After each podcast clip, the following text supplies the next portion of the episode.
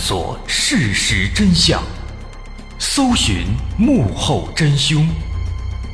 欢迎收听《绝密档案》。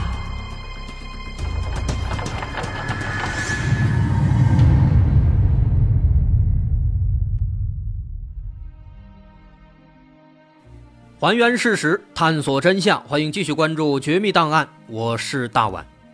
在上半部分，咱们说到，三胞胎在重逢之后，立刻火遍全美，参加了各种大型电视节目，登上了各种大型杂志，例如《人物》《时代》等等这些有名的杂志，他们都上过，甚至还参演了麦当娜主演的电影《神秘约会》，更是在纽约开启了网红餐厅，每年能赚一百多万。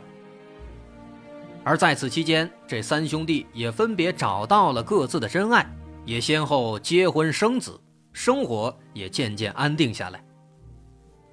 但是在激情过后，理性的思考最终都会到来。在三兄弟的热度过去后没多久，有越来越多的人开始产生疑问，他们开始思考：为什么这三个本应生活在一起的孪生兄弟？却出现在了三个不同的家庭中呢。更神奇的是啊，人们注意到，在分别领养他们的三个家庭中，都有一个比他们年长两岁，同样也是被领养的姐姐。这些问题不光困扰着广大群众，同样的也深深困扰着领养他们的父母和他们自己。根据各自的父母的回忆。当年这三个家庭去儿童领养机构领养孩子时，并没有人告诉他们自己领养的男孩实际上还有同胞兄弟。因此，他们都是在不知情的情况下，分别把三个孩子带回了自己家里，这也间接造成了兄弟分离的悲剧。此外，不知是巧合，还是有人故意为之，领养三兄弟的家庭恰好。来自三个不同的阶层，有着不同的教养方式。这三个家庭分别属于蓝领家庭、中产家庭和富裕家庭。就像之前说的，最富裕的是罗伯特的家庭。罗伯特的养父是当地著名的医生，叫莫特·沙弗兰。要知道，医生是非常吃香的职业，收入也相当丰厚，而他的养母。是一名律师，这也是一份很受尊重的工作。可见，他的家庭成员基本都受过良好的教育，他们衣食无忧，收入不菲，居住在美国最负盛名的富人区。但相对的，高收入往往意味着养父母的工作繁忙，他们很少有机会去好好的陪伴孩子，因此只能在有限的时间里尽可能的。为孩子提供最好的资源，帮助他成长为健康健全的人，这是罗伯特最富有的家庭。接着我们看看艾迪，艾迪他成长在一个典型的中产家庭，他的养父叫艾利特·加兰。养父他也是一名受过高等教育的教师，但是有些不同的是，艾迪的养父非常保守。对子女的教育也十分严苛，从小到大，艾迪都和他缺少沟通。而因为种种原因，也导致养父对艾迪的照顾没有那么上心，更多的时候是任凭艾迪自由生长。这是艾迪的中产家庭。接着，大卫的家庭，他的家庭成员受教育程度是最低的，养父母都是移民。英语是他们的第二语言，来自异国他乡。他们经营着一个小小的杂货铺，勉强能够维持温饱。虽然社会地位不高，也不是很有钱，不过大卫的父亲却是三位养父中最温暖、最幽默的。他对待孩子十分有耐心，经常付出大量时间陪伴孩子成长，和孩子平等沟通。而成年后的大卫。也因此成为了三兄弟中最乐观、最外向的。可见，家庭上的差别让这件事情变得更加有趣，但同时也有人嗅到了一丝不祥的味道。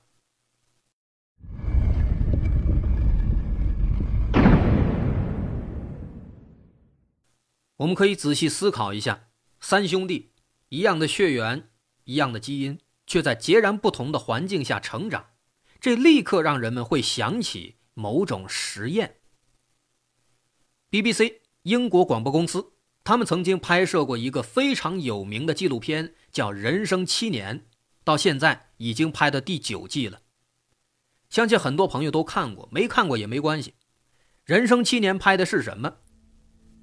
这个纪录片的拍摄团队，他们跟踪拍摄了数十名来自英国不同阶层的小孩以观察不同阶级的家庭，他们的家庭环境、他们的资源对儿童成长会有什么样的影响？他们以七年为一个单位来观察这些孩子的人生轨迹，故为“人生七年”。而当下三兄弟的情况，三个截然不同的家庭，三个一模一样的孩子，这简直就是美国版的人生七年。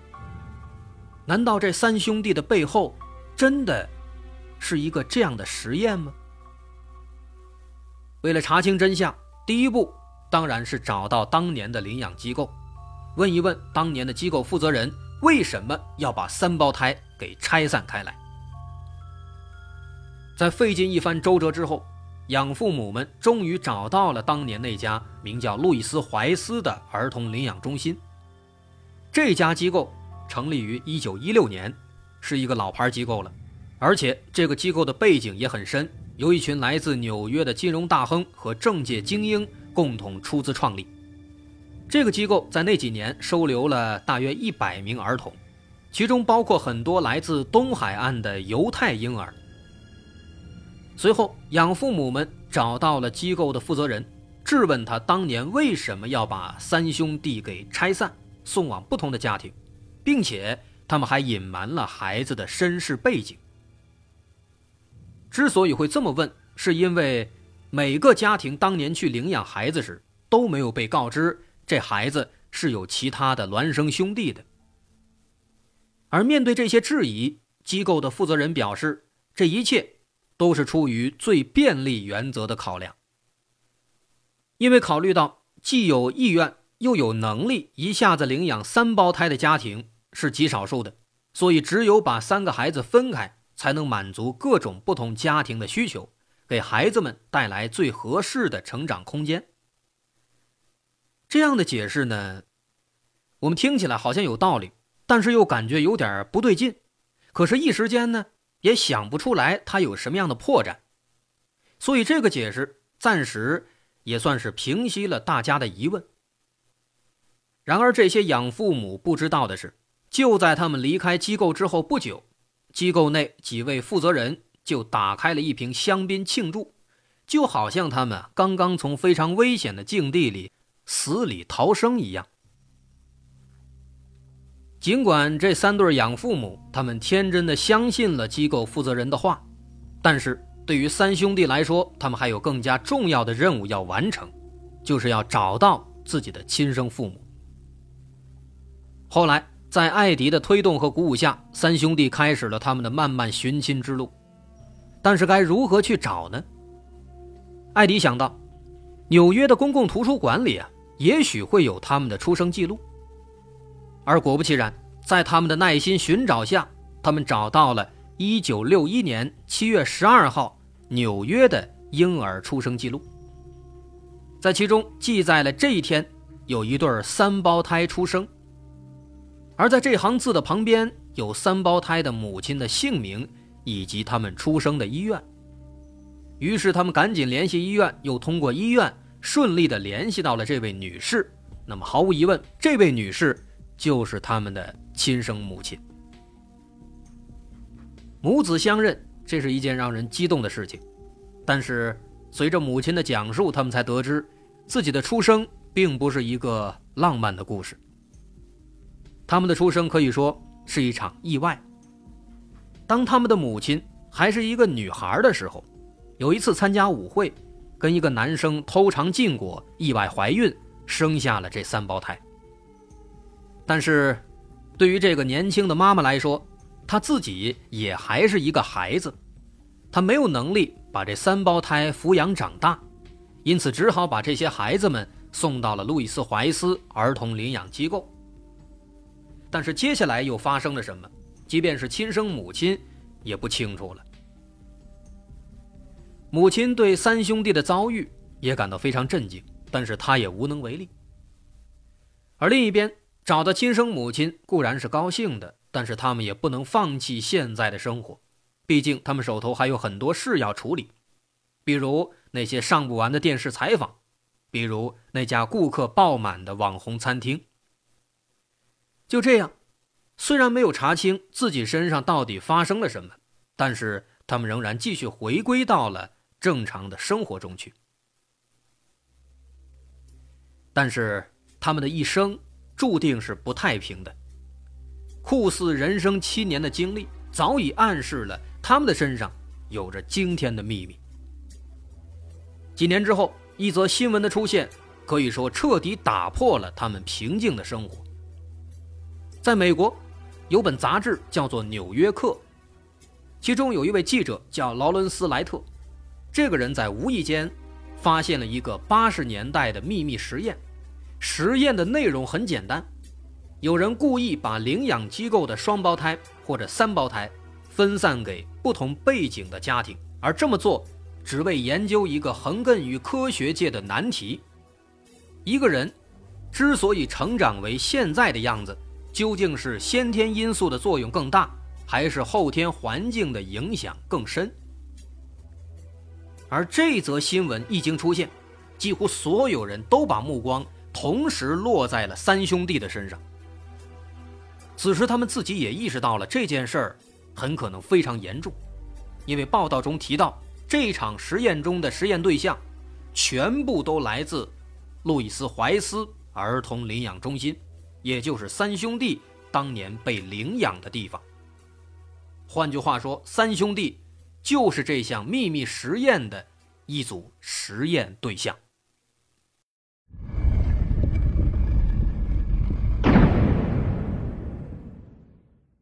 面对这场实验的曝光，三兄弟和他们的家人陷入了无比的愤怒，他们无法接受自己过去二十几年的人生。竟然仅仅是一场实验的一部分。为此，他们分隔了十九年，错失了漫长岁月中的陪伴与共同成长。而这一切，仅仅是为了满足某些人的研究需要。他们只不过是这些人眼中的实验品罢了。况且，如果不是因为一连串的巧合，他们有可能这辈子都不知道对方的存在。这是一件何其残忍的事情！直到此时，这三兄弟也才渐渐回想起来，在他们很小的时候，的确，经常会有陌生人以领养机构回访为由登门拜访，给他们做各种各样的实验，提出各种不同的问题，并观察他们的反应。比如什么智力测试啊、手眼协调测试啊、个性测试啊等等等等。而养父母都认为这只不过是领养机构在例行公事。所以谁也没有多想，而更让人气愤的是，这一切的始作俑者——当年的领养机构路易斯怀斯儿童领养中心，他们似乎早就预料到这一天会到来。等到那个叫做劳伦斯·莱特的记者前去调查时，发现这家机构早就关门了。而随着他深入调查，发现唯一能确认的是，当年。参与这项实验的孩子，绝对不止罗伯特三兄弟。而随着时间推移，也有越来越多的被分散的兄弟姐妹都找到了对方。这些人有着和三兄弟相似的经历，他们都被不同的家庭领养，从小到大接受着领养机构的回访。他们早已被确定的人生，只不过是一场实验的一部分。再后来，在纽约客记者劳伦斯·莱特的帮助下，这项实验的负责人——美国著名的儿童心理学家彼得·纽鲍尔，终于被找到了。他就是这场实验操纵者。可当记者想要去进一步的采访他，了解那些实验成果的时候，却遭到了重重阻碍。首先，这个彼得·纽鲍尔拒绝采访；后来，没多久，他又离开了人世。这下子可以说死无对证了。没办法，劳伦斯好不容易又联系上了纽鲍尔的助理，在助理的讲述下，人们才了解了这个实验它背后的故事。在当年的人文科学领域，大家讨论最多的一个话题是这样的：我们是怎么变成我们的？这里面有多少先天因素，有多少后天因素？这些问题一直困扰着科学家们。如果有谁能解释清楚这个问题，那么他的贡献无疑是巨大的。因此，彼得·纽鲍尔才想出了这样一个秘密实验。他在实验里倾注了大量的心血。设计了很多细节，比如，三兄弟都有一个被领养的姐姐，这个姐姐其实就是作为实验的控制变量，被提前安排在不同家庭里的。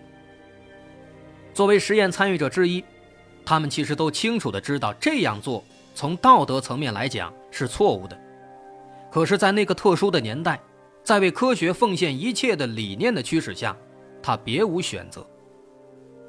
后来，这名助理在1965年从纽约搬到了瑞士定居，因此这场实验后来的走向他就不清楚了。他只知道，实验相关的材料和数据全部被封存起来，也许有朝一日可以解除封存。这是这场实验背后的故事，但是有更多秘密，我们现在还不得而知。而至于我们的主角这三兄弟。他们错过了彼此将近二十年的光阴，骤然重逢，喜悦之余，却缺少了成长中的陪伴和磨合。尽管最初的相逢是美好的，但是因为家庭条件、家庭教育的不同，潜在的矛盾还是在积累中爆发了。因为对于餐厅的经营理念存在分歧，再加上利润分配问题存在争议，三兄弟之间的争执逐渐演变成了剧烈的冲突。在一场大的争吵之后，罗伯特最终选择了退出，也离开了艾迪和大卫。而被抛下的两兄弟觉得自己遭到了背叛。成长于中产家庭，但从小受到养父严厉管束的艾迪，他的情绪由此渐渐地走向了崩溃。他患上了躁狂抑郁症，在一个寒冷的冬天举枪自尽了。艾迪的离世让亲人们心碎。罗伯特和大卫陷入了深深的痛苦，甚至觉得该死的那个应该是自己。而艾迪的养父，那位风烛残年的教师，也因为自己过往过于严厉的教育方式而自责不已。但是没有人发现，所有人都在忏悔，除了那些设计秘密实验的人们。当科学凌驾于人性之上。悲剧无可避免之时，这些血淋淋的实验结果还重要吗？用现在的眼光来看，那些把人类当作小白鼠的所谓科学实验，无疑是残忍而不人道的。可在某个特殊的时代，像是分离三胞胎这样的实验，却在科学的口号下受到人们的顶礼膜拜，那是一个扭曲的时代。很多人不禁感叹。这究竟是人类的进步还是倒退呢？对此，我们只能这样解释：人类的发展是呈曲线曲折前进的，在这个波谷之后，我们希望迎来的将是永恒的波峰。好，我是大碗，这场毫无人性的实验咱们就说到这儿。如果您喜欢，欢迎关注我的微信公众号，在微信搜索“大碗说故事”，点击进行关注。好，我是大碗，咱们下回再见。